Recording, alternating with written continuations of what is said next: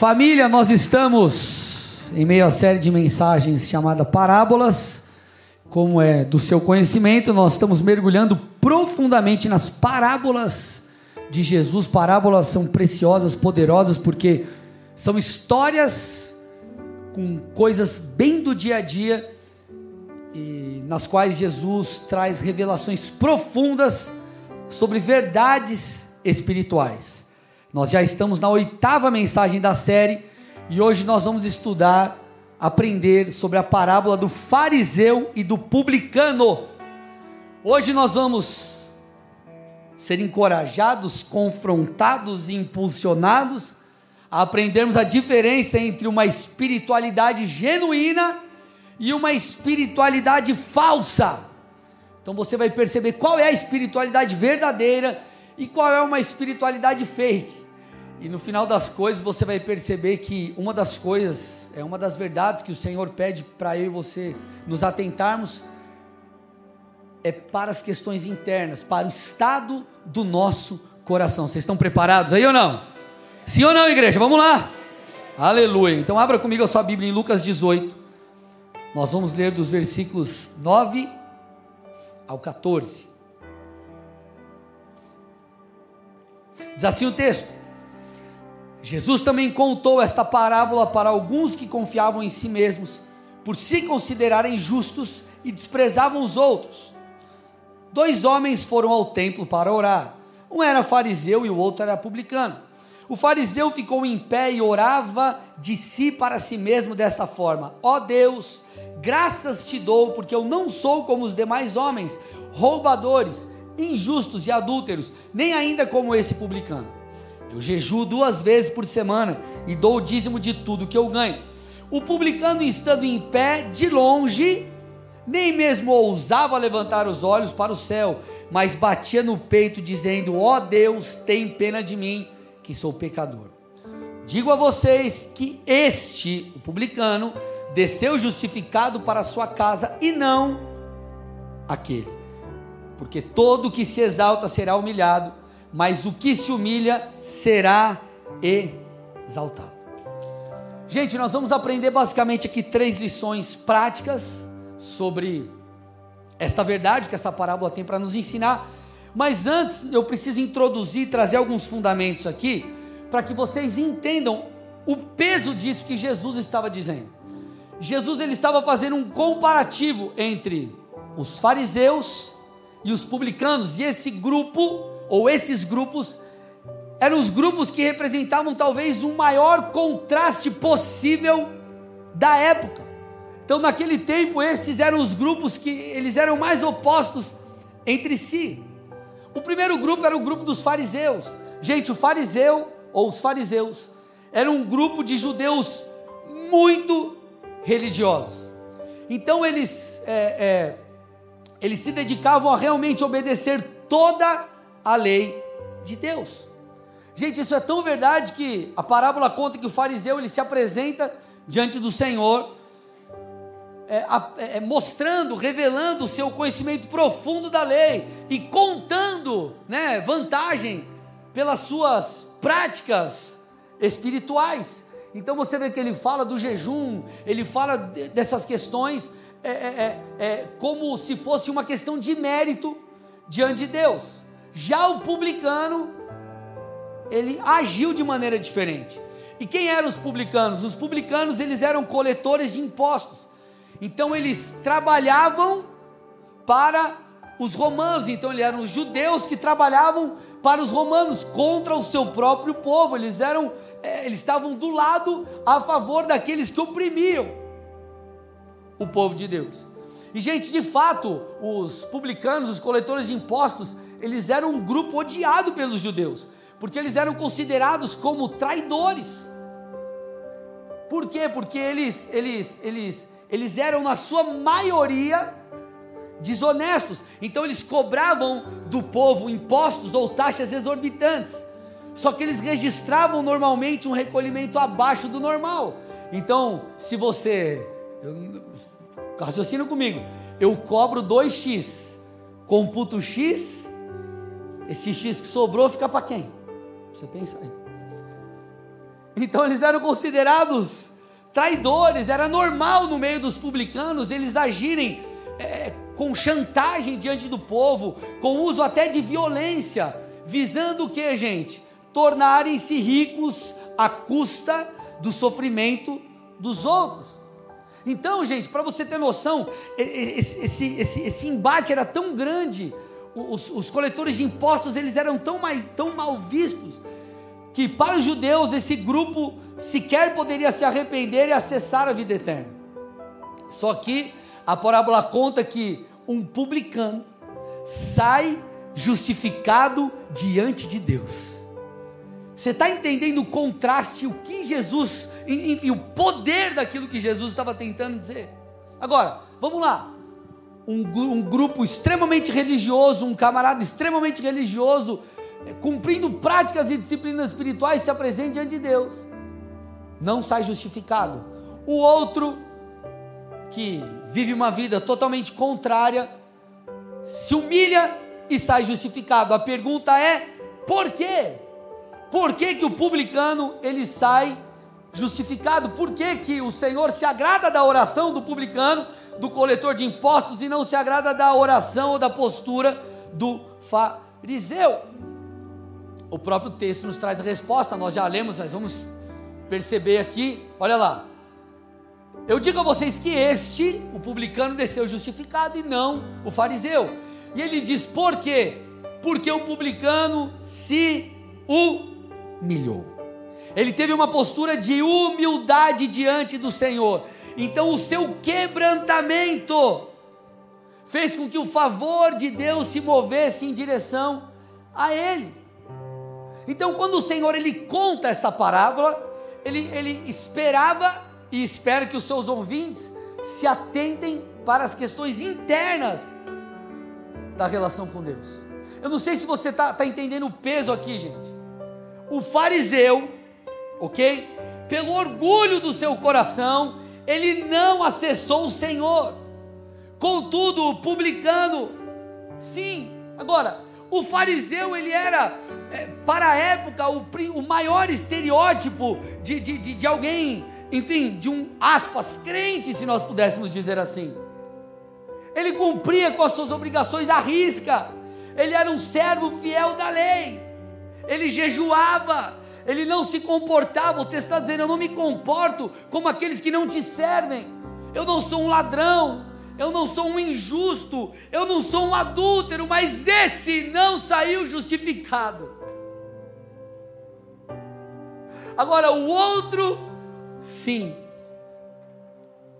O que impediu o fariseu de honrar a Deus, de sair justificado? Meus amados, a soberba. O estado do seu coração, a sua falta de humilhação, a sua autossuficiência espiritual. Talvez ele achava que sabia demais, talvez ele achava que já tinha buscado tanto, talvez ele achou que ele já havia jejuado tudo que era suficiente em sua vida. A falta de dependência, de sede de Deus o impediu de receber algo do Senhor. E esse é o contraste apresentado por Jesus. Você está entendendo? Jesus falou assim: um cara que era extremamente religioso, ele não recebeu aquilo que deveria. Já o outro, que era o oposto, ele saiu por quê? Porque ele se comportou da maneira devida. Gente, isso é muito sério. Isso é muito sério. Enquanto o fariseu se apresentava diante do Senhor, cheio de suas conquistas espirituais, talvez é, é, acostumado a constantemente estar na presença, vamos dizer assim, do Senhor, ou com suas práticas espirituais, deixou de receber o alimento diário, em detrimento de um publicano, que era alguém odiado pelo povo, alguém que precisava muito se arrepender, mas se posicionou de uma maneira humilde diante de Deus. Obviamente, vou falar daqui a pouquinho para vocês, eu não estou validando o comportamento ou, ou, ou as atitudes do, do, publicano, não é isso. Mas eu quero que você avalie essa, esse texto, essa parábola, pelas questões internas, que é o que Jesus está dizendo aqui. O fariseu ele não entendia o que Jesus disse no Sermão do Monte. Jesus disse que bem-aventurado, Mateus 5:3, são os pobres em espírito. O fariseu ele não entendia um fator, que é o fator pobreza espiritual. O que é pobreza espiritual, gente? Quando Jesus fala aqui de, de, de, de pobres em espírito, ele não está falando da pessoa que tem falta de, de algo financeiro. Ele não está falando de uma pobreza intelectual, alguém que é, às vezes não conhece as coisas.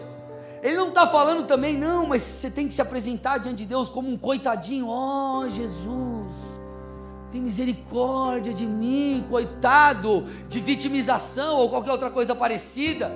Não. Ele está falando sobre uma pobreza espiritual. O que é alguém pobre espiritualmente? É alguém que sabe que precisa conhecer Deus, é alguém que sabe que precisa de crescimento espiritual, é alguém que depende do Senhor, alguém que fala: Senhor, eu preciso de ti. Esses terão acesso ao reino, são os quebrantados de coração.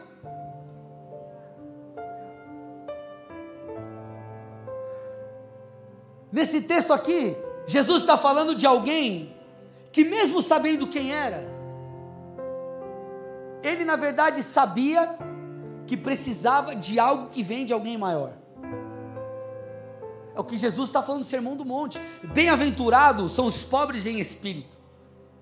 Então você pode estar vivendo coisas incríveis no Senhor. Eu sei quem eu sou, eu tenho autoridade no Senhor, eu tenho identidade, eu me posiciono né, olhando para frente como um guerreiro do Senhor, mas você sabe que diante do Senhor, o lugar mais alto que você pode estar é aos pés dele.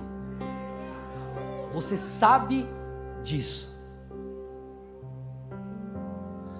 Jesus está falando de alguém que reconhece que precisa tanto de Deus, que ele se coloca, por mais que tenha conquistas e seja tremendamente usado pelo Senhor, ele se apresenta diante de Deus como alguém vazio. Senhor, eu preciso de ti. Jesus está falando de alguém que tem um coração sedento, alguém que reconhece que existem muitas coisas que não sabe ainda de Deus, e o Senhor está dizendo: esse sim é bem-aventurado. Quem é feliz? Aquele que é pobre em espírito, por quê? Porque o seu vazio diante de Deus retorna como algo cheio. Você se apresenta vazio e ele te enche. Então você será feliz, você será bem-aventurado, porque você é alguém que se apresenta como alguém que tem necessidade. E se você se apresenta como alguém que tem necessidade, você vai receber em contrapartida algo do Senhor. Então é sobre esse tipo de comportamento que Jesus está querendo ou está reforçando na parábola. Talvez você esteja vivendo a sua vida cristã mais ou menos como um fariseu. E não entenda como uma ofensa, meus irmãos. Entenda como uma instrução de um pai de amor. Talvez você esteja se apresentando, nós estejamos apresentamos, nos apresentando como um fariseu. As nossas práticas é, religiosas são quase perfeitas. Você cumpre com as suas obrigações, e você ora, você jejua, você lê a Bíblia, você busca, mas o seu coração está longe dele. Você está entendendo que Jesus falou que o publicano saiu justificado, mas o fariseu não? Um dos detalhes interessantes, quando Jesus vai falar sobre, fariseu, sobre os fariseus, está em Mateus 15, versículos 7 e 8.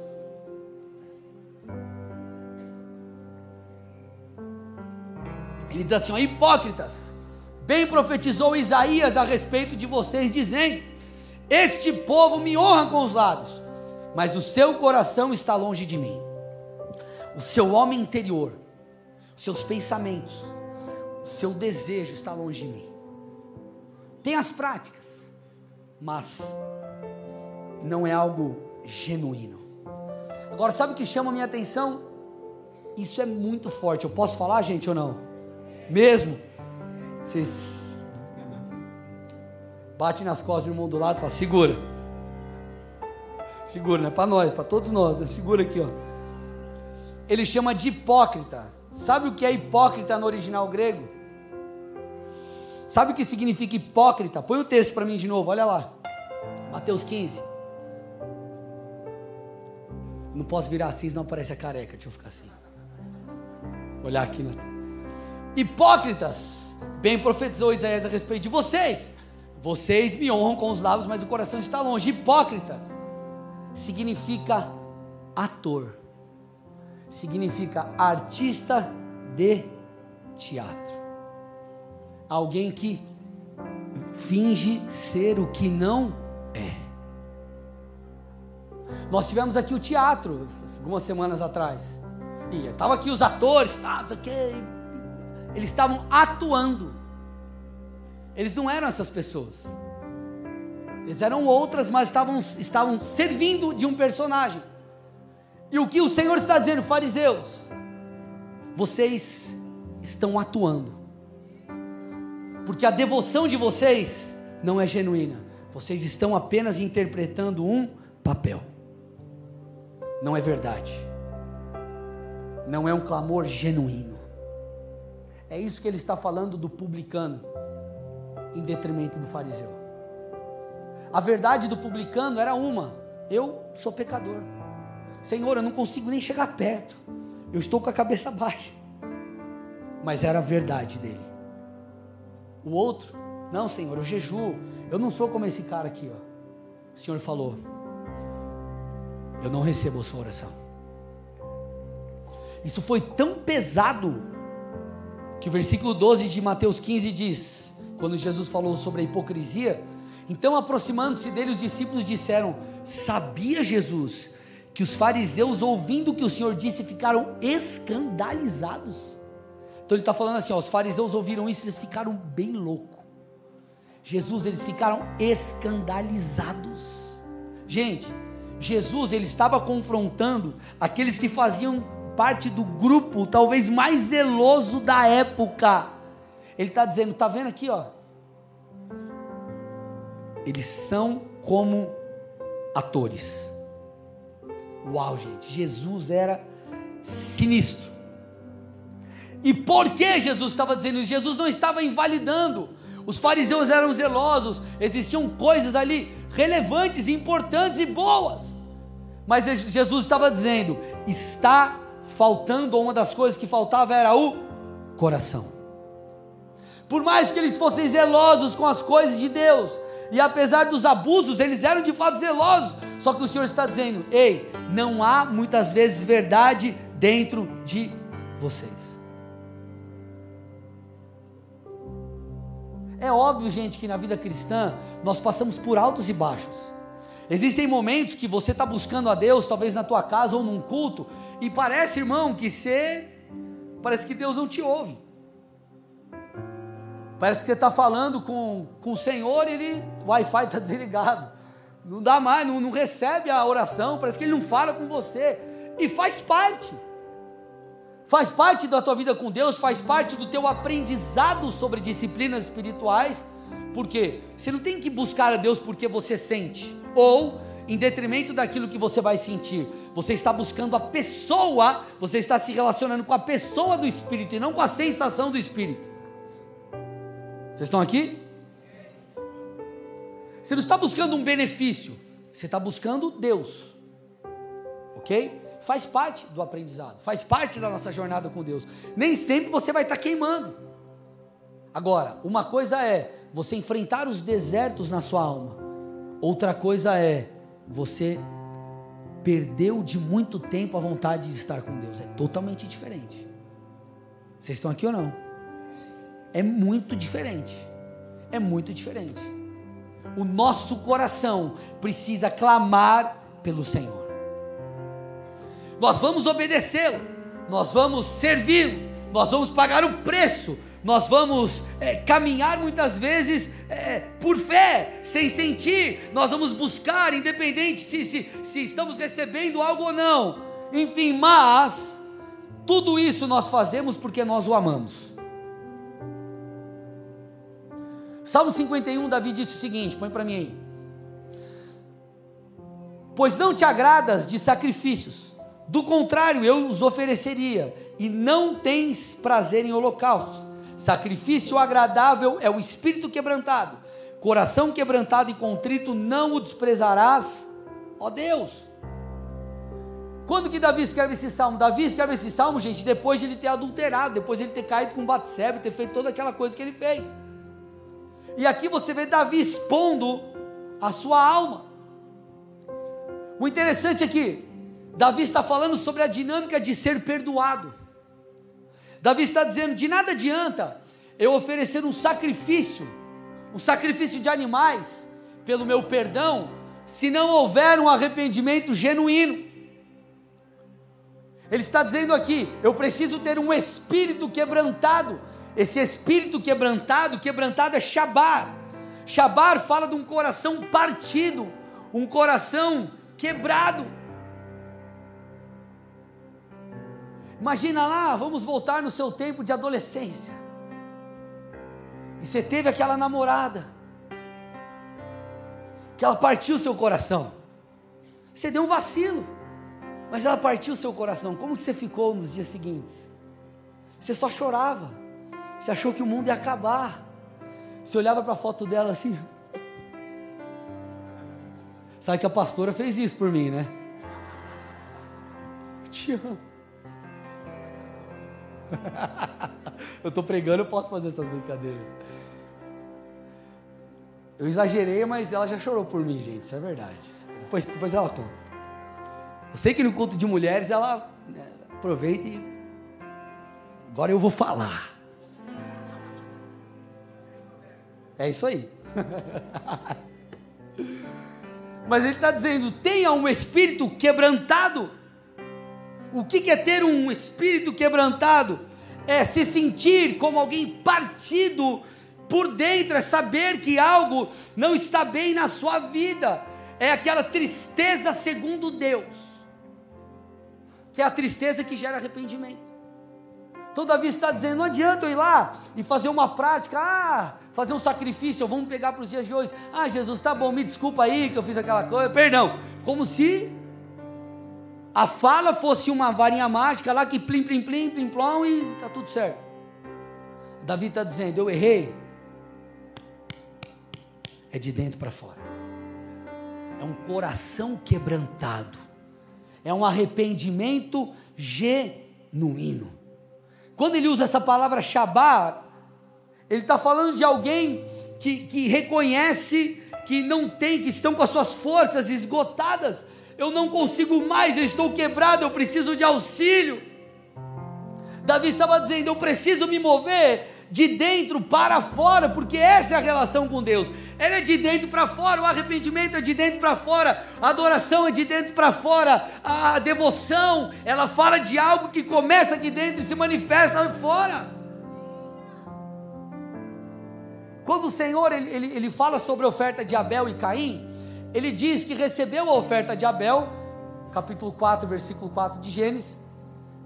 Só que olha lá, Abel por sua vez trouxe das primícias do seu rebanho da gordura, gordura deste. O Senhor, o que está escrito? Se agradou de Abel e depois do que? Opa! Então Deus se agradou primeiro do ofertante, depois da oferta. Deus ele procura primeiro o coração. Não quer dizer que ele não se importa com o que você faz, porque tem gente que usa isso aqui para falar, não, o que importa é a intenção, irmão. Como diz o ditado, né? De boa intenção, o inferno está cheio. Ah, não, mas Deus conhece o meu coração, tá? Mas o que, que as suas obras dizem? As obras são importantes. As obras elas revelam a sua fé. Ponto. Então, não vem com esse papo furado, tá bom? As obras importam. Só que antes das obras vem o que? O coração. O coração. Antes daquilo que você faz, vem a sua intenção. Gente, nós vemos algo muito parecido sendo pronunciado pelo Senhor através do profeta Malaquias. Gente, se liga como isso aqui é pesado. Malaquias 1, 7 a 10. Deus ele preferia o templo fechado do que receber ofertas que não expressassem uma honra genuína. Olha isso aqui, olha isso aqui. Vocês oferecem pão impuro, ele está falando de, de, das ofertas, era como era feita as ofertas, o sacrifício no Antigo Testamento. Tá? Vocês oferecem pão impuro sobre o meu altar e ainda perguntam: em que te havemos profanado? Nisso de pensarem que a mesa do Senhor pode ser desprezada. Quando vocês oferecem em sacrifício um animal cego, será que é isso que não está errado? E quando trazem um animal coxo, deveria ser perfeito, ok, gente? Mas ele está dizendo: e quando trazem um animal coxo ou doente, será que isso não está errado? Ora, experimentem oferecer um animal desses ao seu governador.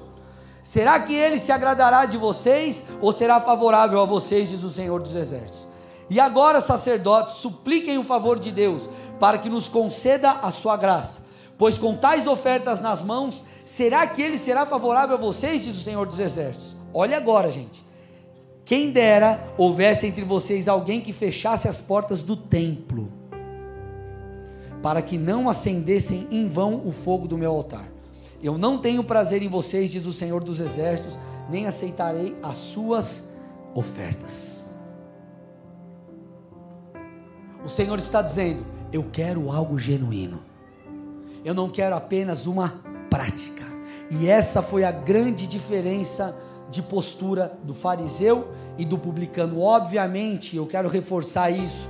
Eu não estou dizendo, eu não estou negligenciando o fator obediência, eu não estou negligenciando o fator é, observância das leis de Deus. A Bíblia diz sem santidade, o escritor de Hebreus diz isso: ninguém verá o Senhor. Obviamente, gente, santidade é porta de entrada para quem quer a presença, para quem quer intimidade com Deus. Agora, não adianta nós termos obediência sem devoção. Então é obediência e devoção, não é só devoção sem obediência, mas nem também obediência sem devoção, é os dois juntos. Então, gente, como que eu e você podemos fazer para ajustarmos o nosso coração? E esse tipo de mensagem, gente, ele constantemente é uma mensagem constantemente necessária para corrigir a rota. Porque nós estamos em uma jornada e nessa jornada nós lidamos com muitas coisas em nossa alma. E às vezes, meus amados, nós estamos em práticas, é, tentando ser fiéis a Deus com a maior boa vontade, mas nós nos esquecemos do ponto principal. Nós esquecemos do ponto principal. Então, como manter o nosso coração ajustado? Como manter um coração é, é apaixonado por Jesus? Como? Quero falar sobre três coisas. A primeira delas, compreenda que você não é merecedor. Gente, eu quero que vocês precisam entender isso. Esse é um fundamento de extrema importância na nossa relação com Deus. Eu e você, nós não somos merecedores da presença. Escute, nós não somos merecedores. Não somos e jamais seremos. Por nós mesmos, obviamente. O clamor do publicano por misericórdia, ele veio do seu não merecimento. Eu vou repetir: o clamor do publicano, ele veio do seu não merecimento. Ele olhou e falou: opa, peraí, Deus é santo, eu não sou digno, eu não posso. Tem misericórdia. E essa postura de humilhação, esse quebrantamento, trouxe o favor de Deus. Já a soberba do, do, do fariseu veio do que? Veio do seu mérito, daquilo que ele achava ser mérito. E essa é uma das diferenças daquele que vive uma espiritualidade genuína para aquele que vive uma espiritualidade falsa. Deixa eu explicar uma coisa para vocês aqui, gente. Nós, se queremos mais de Deus, nós precisamos pagar o preço, aquilo que nós sempre dizemos, né? Pagar o preço. Isso é bíblico, ok? Você jejua, você ora, você busca a Deus, isso é extremamente necessário. Só que tudo que nós recebemos, já recebemos, temos recebido e receberemos de Deus, só pode acontecer por causa da obra de Jesus. Não é e jamais será por mérito, mas sim por graça. Deixa eu contar para você uma parábola dentro da série de parábolas. Vocês estão aqui? Imagine que você trabalha em uma loja e diante de uma necessidade de uma amiga muito próxima, ela pede para você: puxa, tenta conseguir lá uma vaga de emprego para mim. Essa amiga sua, ela está passando por uma fase muito difícil, financeiramente falando, ela acabou de ser despejada. Ela, enfim, ela voltou para casa dos pais, a sua situação financeira está crítica. Só que quando você vai falar com o seu chefe pedindo essa vaga, não existiam mais vagas. Mas você explica a situação, você fala sobre a condição dessa sua amiga, e o seu chefe ele cria uma nova vaga. Ele cria uma nova vaga no setor de limpeza da loja, que inclusive já estava completo, não, não precisava de mais ninguém no quadro de funcionários. Essa amiga sua então começa a trabalhar ali. E ela é uma pessoa muito dedicada, ela se esforça, ela se dedica, ela se destaca. Depois ela muda, ela vai para um outro setor, ela começa a trabalhar no estoque da loja, é dada uma oportunidade para ela. O estoque que era tudo bagunçado se torna algo incrível. É, ela começa ali a, a organizar tudo. Existiam, haviam muitas perdas de produtos, param de, de, de se perder porque ela organiza tudo da melhor forma. E diante de tamanha eficiência, é dada mais uma oportunidade, então ela sai do estoque e se torna uma das vendedoras. Ela nunca trabalhou com vendas, mas ela, por ser uma mulher muito dedicada, ela aprende. Ela, ela, participa dos treinamentos pela empresa. Ela busca auxílio das vendedoras mais antigas. Então ela se dedica e, incrivelmente, ela passa a ser a principal vendedora da loja. Indo nesse ritmo, passado um pouco mais de um ano, eles percebem, é, enfim, tamanho crescimento. A gerente da loja é, é, é recebe uma proposta de emprego, vai para outro lugar, então ela é promovida. E ela chega onde ela jamais imaginou. Essa história, ela relata isso que nós estamos falando, sabe por quê? Essa mulher, ela se dedicou, obviamente.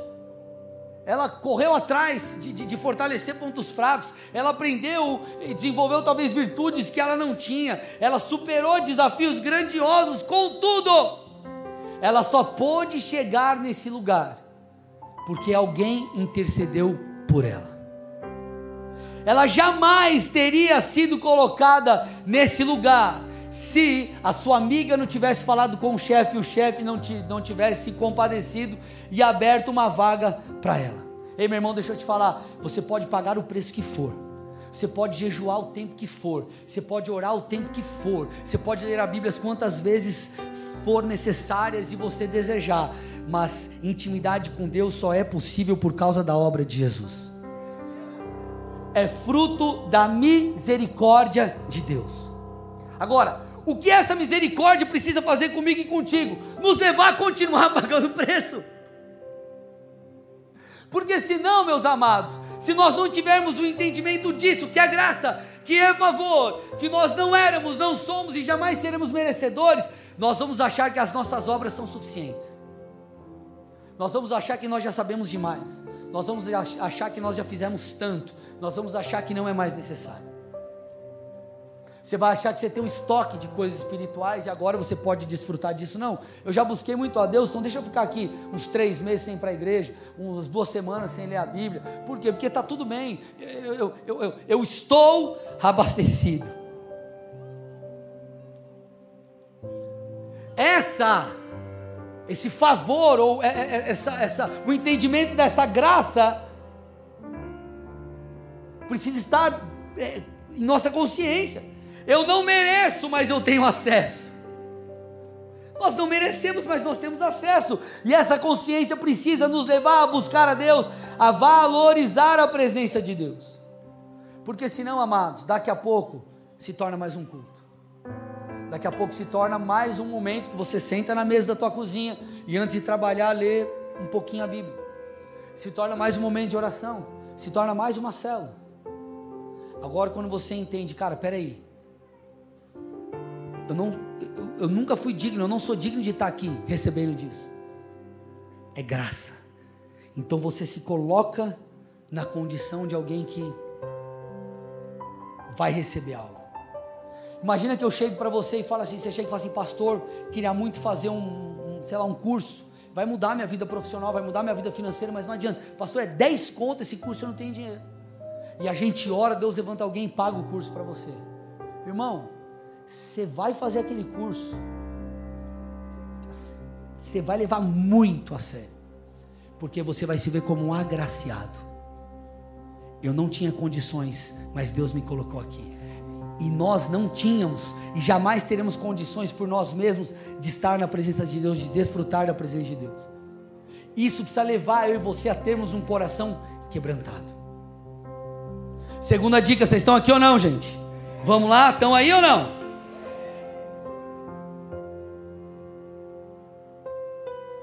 Se mantenha consciente das coisas do alto.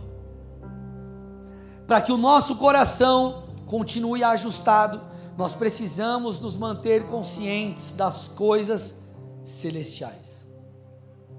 E, gente, esse é um desafio em meio à cultura que nós vivemos, em meio à, à tamanha correria que nós temos no nosso dia a dia. Só que nós temos que entender algo que Jesus disse. Jesus ele nos prometeu vida em abundância, e vida abundância alcança todas as áreas, inclusive a vida espiritual, relacionamento com Deus. E ele fala de uma coisa que às vezes nós não percebemos. Jesus fala assim, ó: "Toma cuidado com todo tipo de ladrão". João 10, 10, olha o que ele disse. O ladrão vem para roubar, matar e destruir.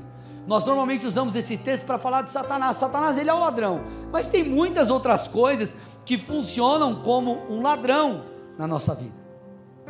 Tanto é que se você avaliar o contexto desse versículo, você vai perceber que Jesus está falando sobre salvação.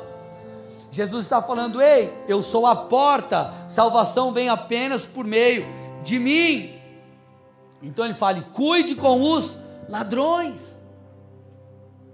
Mas nós podemos, obviamente, aplicar esse texto para as coisas do nosso dia a dia. Então Jesus está dizendo que existem muitos ladrões que nos roubam daquilo que Deus tem.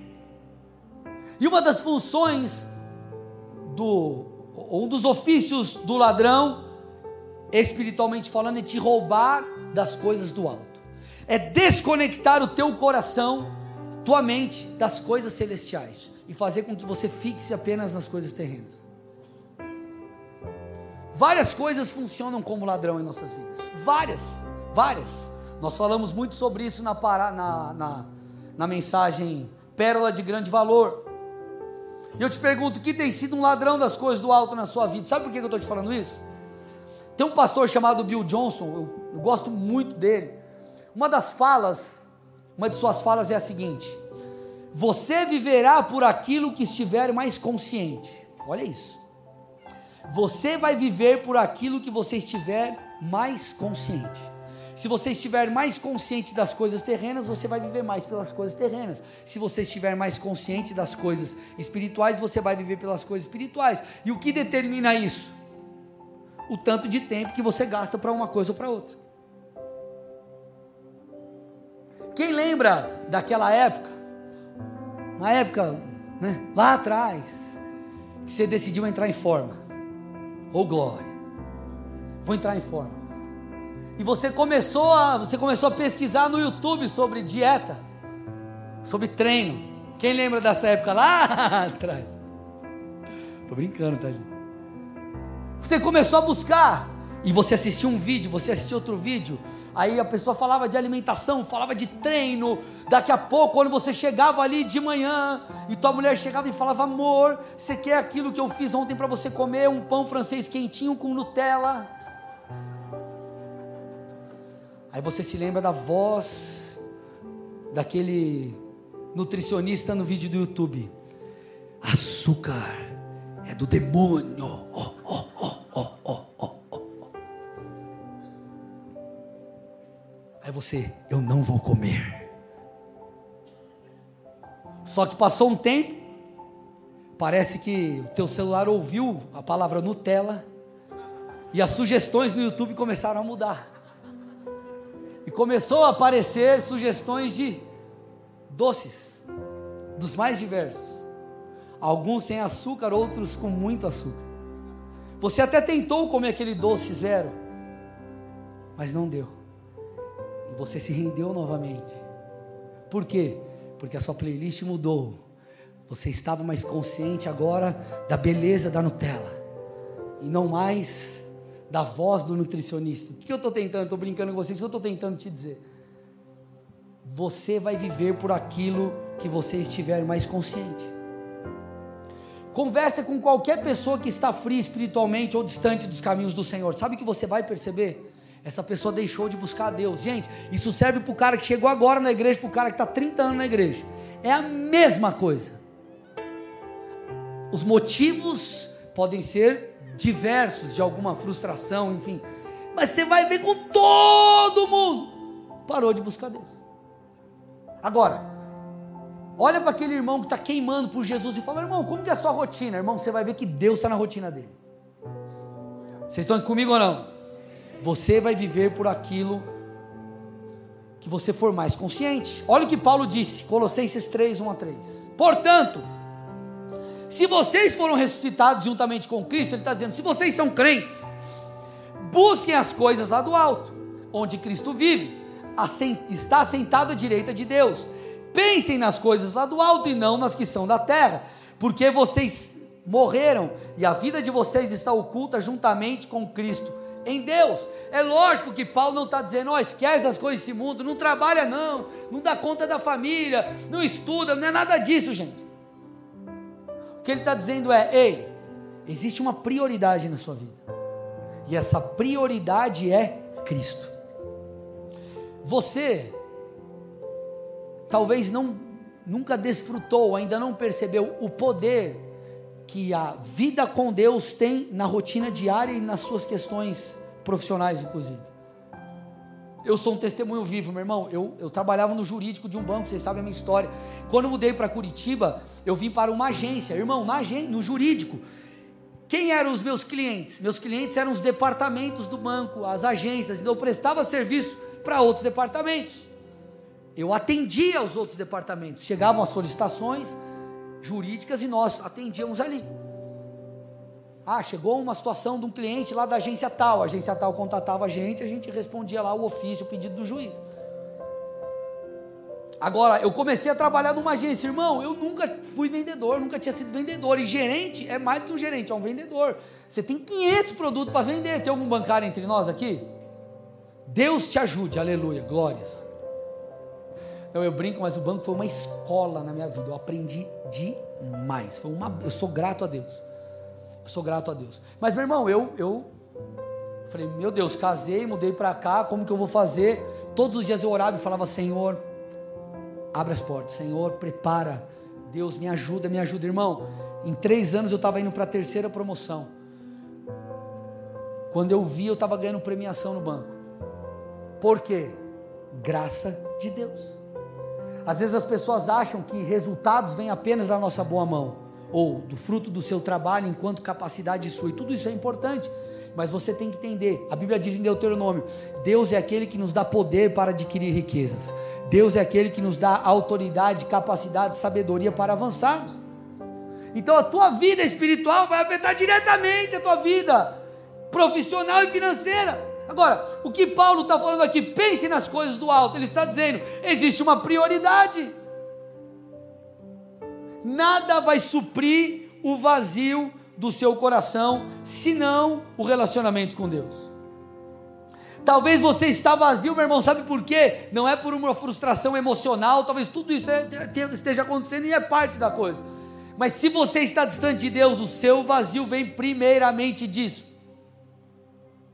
Satanás vai fazer de tudo para que você coloque os seus olhos prioritariamente nas coisas dessa terra e não nas celestiais.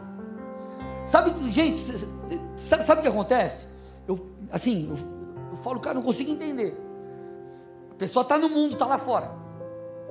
E ela tem falta sente falta do Senhor, tem um vazio, às vezes ela nem sabe que a falta é de Deus, né? Mas vem para a igreja, encontra, tem um encontro com Deus, a vida muda, e ela fala: Cara, eu não tinha acesso a Deus, agora eu tenho acesso a verdades espirituais, que incrível!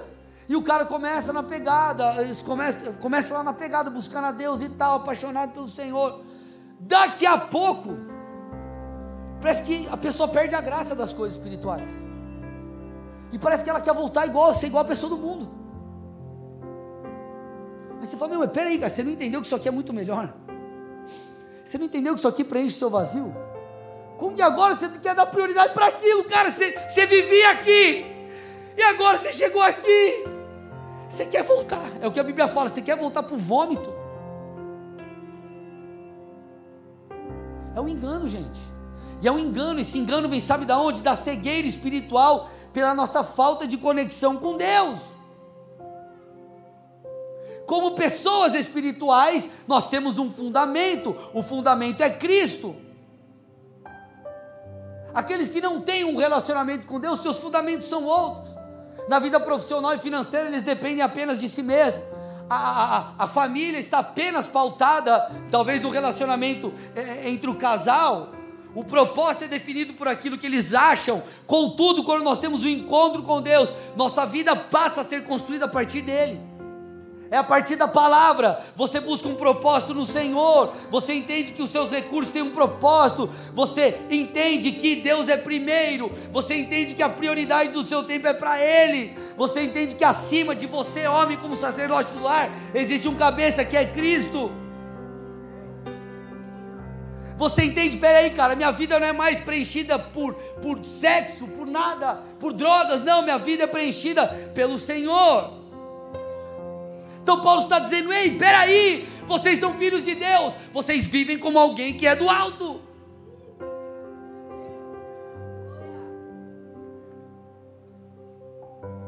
Gente, a Bíblia diz, nos tempos do fim, eu estava conversando com meu cunhado hoje, no almoço ali. E a gente conversando, eu falei, cara, o mundão, o mundão tá louco. E você começa a ouvir as notícias, você começa a perceber as coisas que acontecem por aí, e você vê o relato de 2 Timóteo 3, 2 a 4, ao vivo e a cores.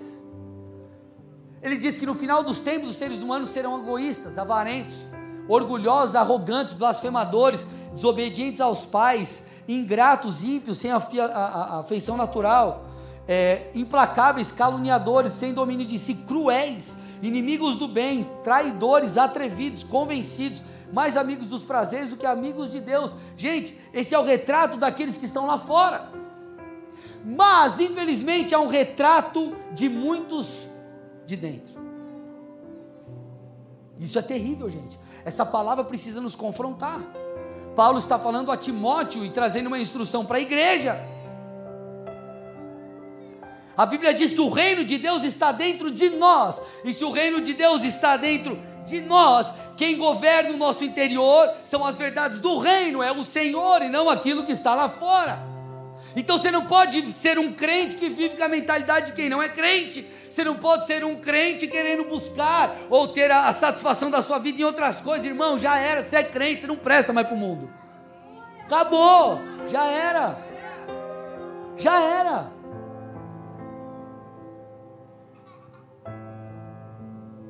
Nós não podemos ser guiados pelo reino da carne, nem pelos princípios desse mundo.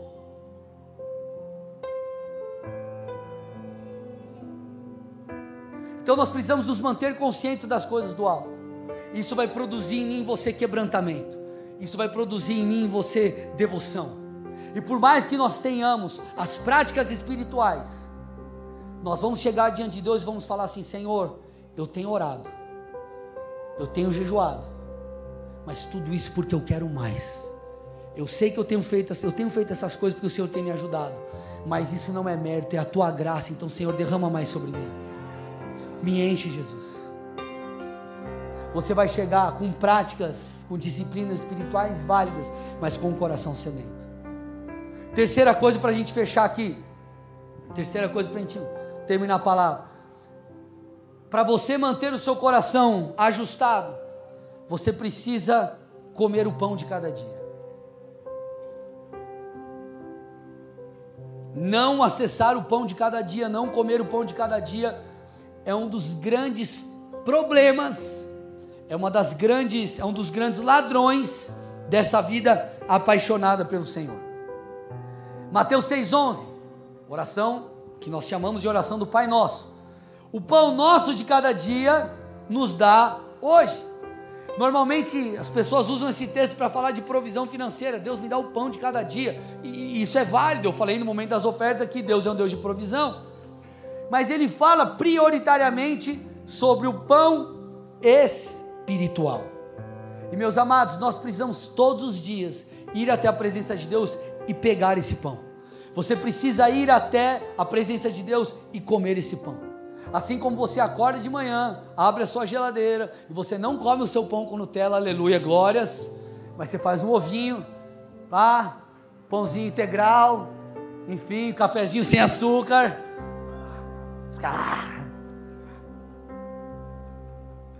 Você se alimenta, você precisa ir até o Senhor Jesus e se alimentar. Irmão, se você não vai, não toma o seu café da manhã, enfim, se você não se alimenta, você fica fraco no seu físico, da mesma forma o é espiritualmente. Você fica fraco espiritualmente se você não busca Deus. Você não recebe do alimento que Deus tem para você. Deixa eu te explicar. Não é só ficar fraco. Deus tem uma porção todos os dias para você. É como se você chegasse, é, você, você vai comer lá, vamos supor, e você chega, você tem como chegar na tua casa na hora do almoço, voltar para casa para almoçar.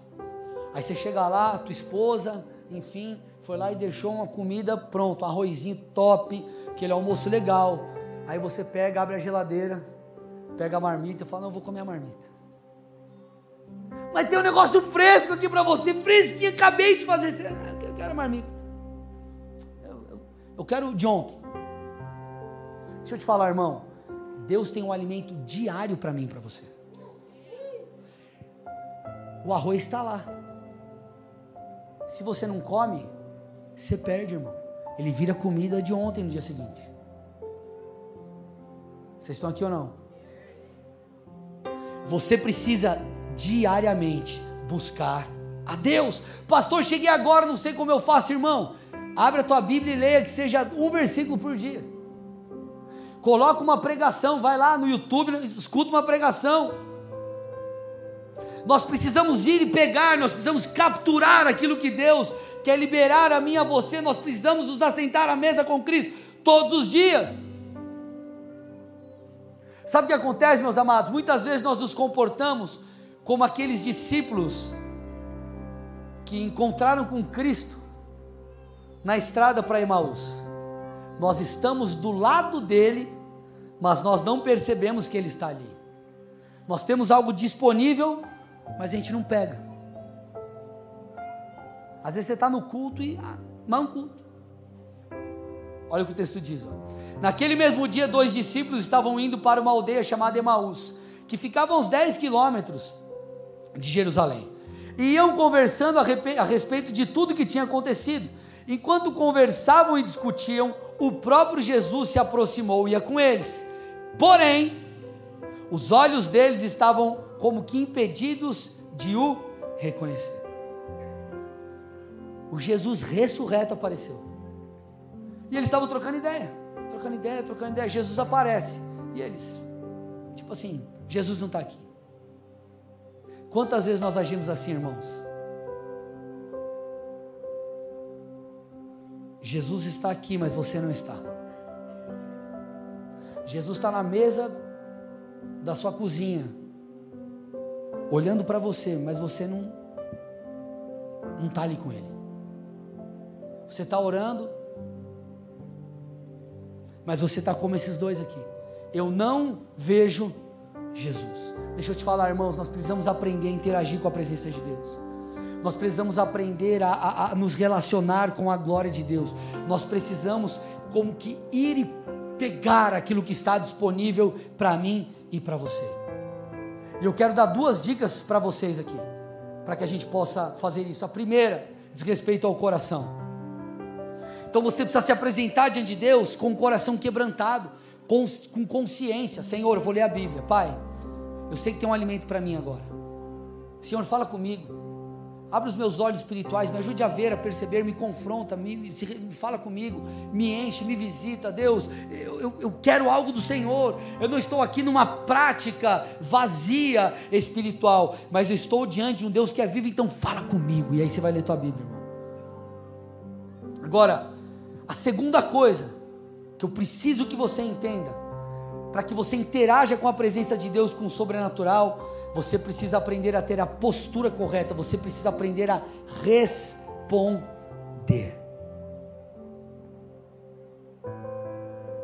Sabe o que acontece, amados? A maneira que nós nos comportamos diante da presença de Deus conta. Posso falar aqui com vocês algo? Tá uma cadeira para mim aqui. A cadeira aqui. Aí o culto está rolando. Estão me vendo aí, né? Aí o pastor está pregando, o cara está assim. Aí Jesus está falando, ele está assim. Aí o Senhor está ministrando, ele está assim. Aí não sei o que, o cara assim.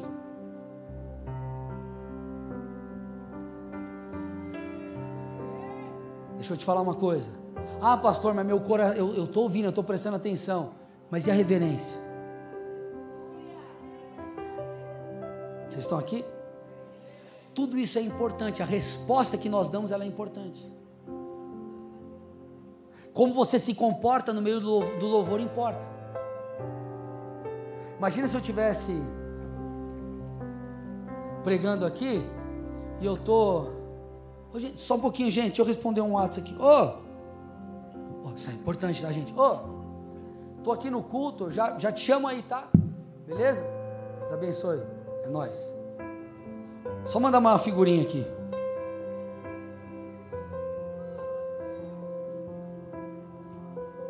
A tua resposta, escute, a maneira que você se comporta, ela nem sempre manifesta uma espiritualidade. Mas quando você deseja Deus, alguma resposta correta você dá. Quando Deus faz uma sarça para chamar a atenção de Moisés, Deus chama a atenção de Moisés, porque Moisés ele ele estava no deserto. Então um arbusto seco começa a pegar fogo é para aquilo se consumir rapidamente. Então aquilo não se consome. Moisés olha e fala: peraí, está pegando fogo isso aqui, não, não, não torra tudo, não acaba tudo. Então ele se aproxima para ver o que estava acontecendo. O texto diz, versículo 4 dias do 3. Quando o Senhor viu que se aproximava para ver, Deus no meio da sarça o chamou. Ele disse: Moisés, Moisés. Olha o que a Bíblia diz: Moisés respondeu: Eis-me aqui. Ele deu uma resposta: Deus, eu estou aqui. Eu estou prestando atenção. Quando Deus fala com Samuel, ainda jovem, o que, que ele fala? Senhor, pode falar que o teu servo eu estou aqui, me colocando diante da Sua presença da, de maneira, da maneira devida. Um outro relato, Marcos 2, 1 a 4. Depois disso, Jesus entrou de novo em Cafarnaum e logo se ouviu dizer que ele estava em casa. Muitos se reuniram ali a ponto de não haver lugar, nem mesmo junto à porta, e Jesus anunciava-lhes a palavra.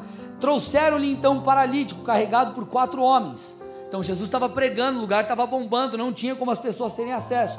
Só que os amigos trouxeram, quatro pessoas trouxeram um paralítico. E o texto diz: E não podendo se aproximar de Jesus por causa da multidão, eles removeram o telhado a ponto, é, no ponto correspondente ao lugar onde Jesus se encontrava. E pela abertura desceram o leito em que o paralítico estava deitado. Qual foi o resultado, gente? Versículos 11 e 12. Eu digo a você: levante-se, pegue o seu leito e vá para casa. Ele se, levantou, ele se levantou e no mesmo instante, pegando o leito, retirou-se à vista de todos, a ponto de todos admirarem e darem glória a Deus, dizendo: Jamais vimos coisa assim. Eles queriam tanto algo, eles queriam tanto, a, aquele homem queria tanto a cura, aquelas pessoas, elas estavam tão dispostas a ajudar aquele paralítico que eles arrancaram o telhado por quê? Porque eles queriam algo de Deus, eles agiram diante da presença de Deus. Um outro relato, gente, Marcos 10, 46 a 52. E foram para Jericó. Quando Jesus saía de Jericó, juntamente com os discípulos e numerosa, multidão, Bartimeu, um cego mendigo, filho de Timeu, estava sentado à beira do caminho e ouvindo que era Jesus o Nazareno, começou a gritar. Gente, esse camarada ele viu ele falou: Jesus está passando, o Filho de Deus está passando. Ele começou a gritar. Ele poderia ter falado: Não, se Deus quiser me tocar, ele vai vir aqui, irmão. Irmão. Ele estava ligado no sistema. Deus está aqui. Eu vou acessar aquilo que Ele tem para mim. E ele começou a gritar: Jesus, filho de Davi, tenha compaixão de mim. Olha o que aconteceu, gente. E muitos o repreendiam para que se calasse. Então a galera falou: Meu, fica quieto. Só que ele gritava cada vez mais: Filho de Davi, tem compaixão de mim. Jesus então parou e disse: Chamem um cego. Chamem um cego. Chamaram então o cego, dizendo: Escoragem, levante-se, porque ele está chamando você. Atirando a capa para o lado, o cego levantou-se de um salto e foi até onde estava Jesus, que lhe perguntou: O que você quer que eu te faça? O cego respondeu: Mestre, que eu possa ver de novo. Então Jesus disse: Vá, sua fé salvou você. E imediatamente passou a ver e foi seguindo Jesus estrada afora. Aquele cego não mediu esforços para buscar a Deus. Ele fez algo, mas o fez de todo o coração. Os gritos da multidão, a repreensão da multidão não parou. Eu te pergunto, irmão, diante da, do grito do mundo, qual que é a tua resposta?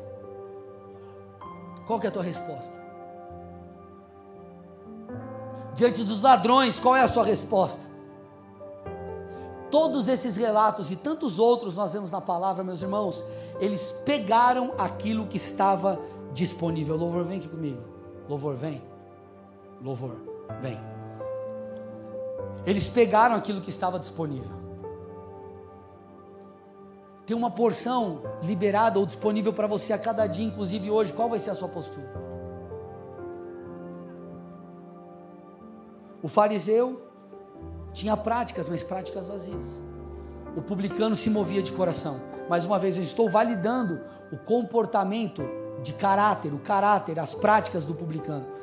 O que nós estamos falando aqui são de questões internas. Como você se comporta diante de Deus? Deixa eu te falar uma coisa, meu amado louvor, momento de louvor e adoração, não é um momento contemplativo, é um momento sacrificial. Eu vou repetir. Momento de louvor não é um momento contemplativo, é um momento sacrificial. Você repara, tá rolando louvor. Nós precisamos, meus amados, isso vale para mim. Nós precisamos dar a resposta certa. Você não está num espetáculo, você está num culto. Culto é para cultuar. Quando você está num teatro, por exemplo, você está contemplando, olha que legal, uau, que incrível, nossa, que legal. Você contempla a beleza das coisas, mas você está num culto. Culto é sacrifício. Pastor, mas eu estou mal, é agora que você tem que adorar. Pastor, mas eu estou triste. Entregue um sacrifício de adoração. Pastor, mas você não sabe o que eu estou enfrentando. É agora que você tem que adorar. Grito, pulo. Gritar, pular, se ajoelhar não é sinal de espiritualidade. Contudo, meu irmão, quem é apaixonado se move de alguma forma. Quando você está apaixonado, você fala, a boca fala do que está cheio o coração.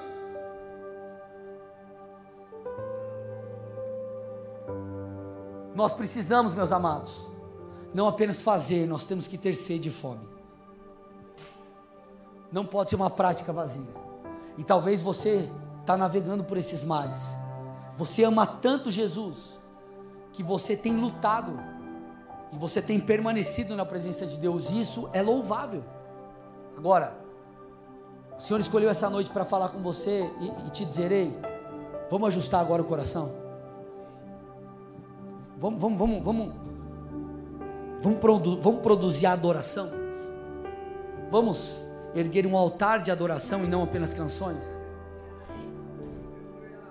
Vamos levantar um incenso, uma oração genuína a Deus e não apenas palavras lançadas ao vento. Você não está se relacionando com uma coisa, você está se relacionando com uma pessoa. Deus responde, Deus fala e Deus age.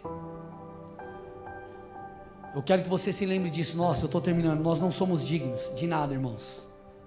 Mas Deus nos deu o privilégio de estar em Sua presença.